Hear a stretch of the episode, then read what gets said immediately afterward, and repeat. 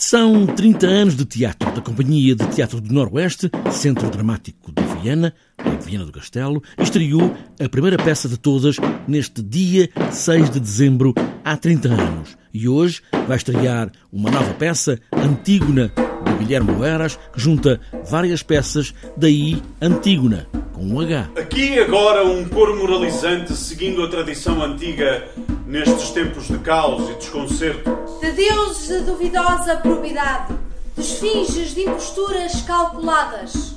De cerimónias sinuosas vendidas por gurus de todas as crenças. Hacer una revisión del mito de Antígona, pero desde algo que quizá no se conoce tanto y son los antecedentes de esta de lo que yo llamo familia disfuncional, porque es evidente que ella es hija y hermana de Edipo, que a la vez viene de la maldición que se conoce mucho menos de Laio. Uma maneira de continuar a inventar ficções para sobreviver a todo tipo de pestes? Uma mistura onde são convocados Laio, Édipo e, claro, Antígona, mas também Crionte. Mas agora, Crionte, porque estamos nesta época contemporânea, é mais um tecnocrata, um CEO de uma qualquer grande companhia. No es tanto mm, ahora, hoy, en la actualidad, un tirano como era en la época de la Grecia clásica,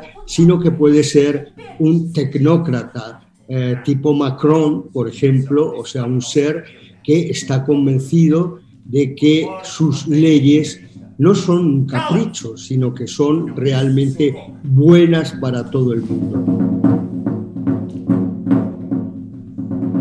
E todos se juntam nesta Antígona, com um H no início, com esta família disfuncional. Ricardo Simões, o diretor do Teatro do Noroeste, sublinha esta ideia de ter, no mesmo dia da estreia, há 30 anos, uma nova maneira de marcar este aniversário com esta data redonda de 30 anos de teatro, mas não perdendo de vista a ideia de ter um teatro para todos. Portanto, com este sonho de um teatro popular contemporâneo, como um, conversamos com o, com o Guilherme, vamos fazer esta, esta peça. Nestes 30 anos, nos encontramos a comemorar até, esperamos, dezembro do próximo ano, uh, sobre este mote de 30 anos de futuro. Olhar para o que há de vir, um futuro de teatro, com este alicerce de 30 anos, mas também parte para esta segunda-feira dos clássicos gregos, reescritos agora por Guilhermo Eras.